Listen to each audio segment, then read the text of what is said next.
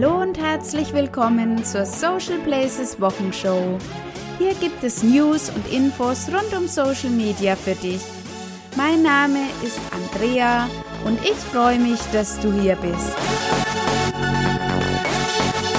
Diese Woche geht es wieder los mit den News von Facebook. Wie sollte es auch anders sein?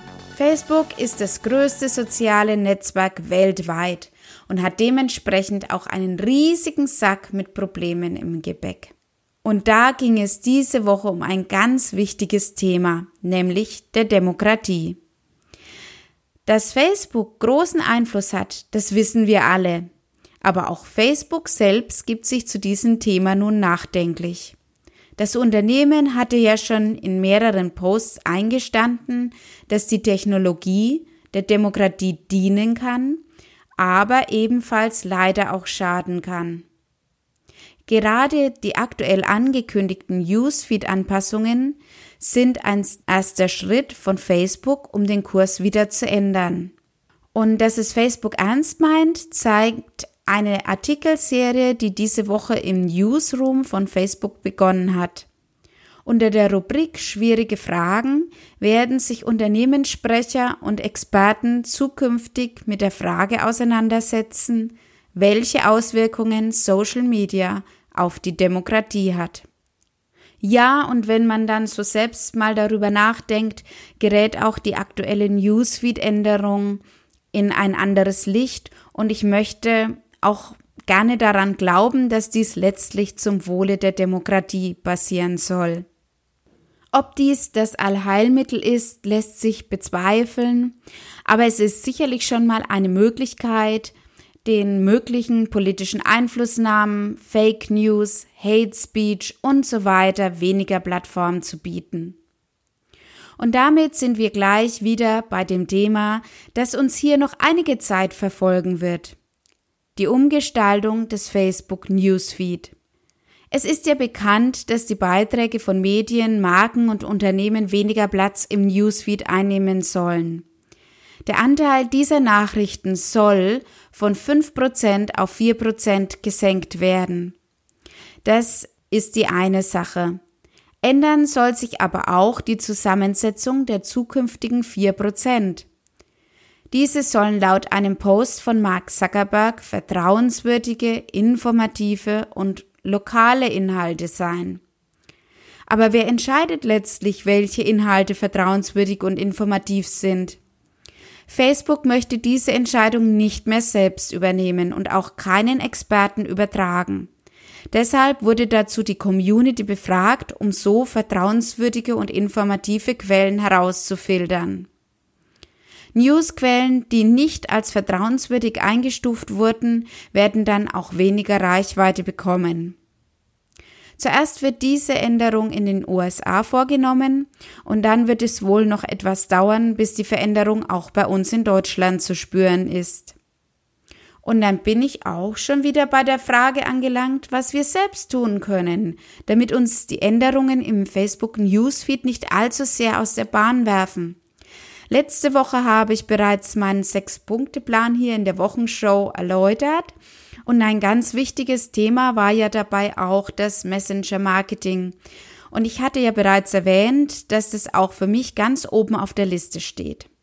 Gesagt, getan. Ich habe mich diese Woche gleich mal beim Social Media Doktor dazu weitergebildet.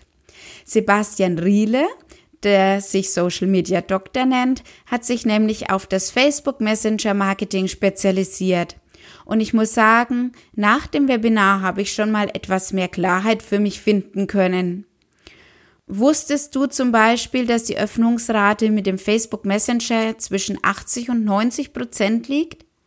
Das und noch viel mehr Interessantes zum Facebook Messenger Marketing und äh, zu den Chatbots habe ich in dem Webinar gelernt. Damit auch du dich zu diesem Thema weiterbilden kannst, stelle ich dir den Link zum Social Media Doktor in die Show Notes. Das war's für diese Woche von Facebook und wir werfen jetzt mal einen Blick auf Instagram. Instagram hat diese Woche mit der Einführung einer neuen Funktion mal wieder bei den Usern nicht unbedingt Begeisterung äh, hervorgerufen. Ab sofort wird im Direktnachrichtenbereich angezeigt, wann deine Kontakte das letzte Mal online waren. Wenn du das nicht möchtest, kannst du diese Funktion auch ganz leicht ändern, indem du in deinen Einstellungen den Button Aktivitätsstatus anzeigen deaktivierst. Diesen findest du in den Optionen ganz unten. Natürlich wird dir nach dem Deaktivieren dieser Funktion aber auch nicht mehr angezeigt, wann deine Kontakte das letzte Mal online waren. Aber Vorsicht, egal ob diese Funktion aktiviert ist oder nicht, unter den Nachrichten steht neuerdings auch noch, ob die Nachricht gelesen wurde. Instagram war bisher sicherlich zum Teil auch wegen der Anonymität, die dort herrschte, beim User beliebt. Nun passt sich das Netzwerk allerdings mehr und mehr Facebook an. Wie das der User findet, wird sich in der Zukunft zeigen. Aber um nun mal wieder etwas Kuschelstimmung bei Instagram zu schaffen, gab es dann doch diese Woche ein Versöhnungsangebot und zwar den neuen GIF-Sticker für die Instagram Stories.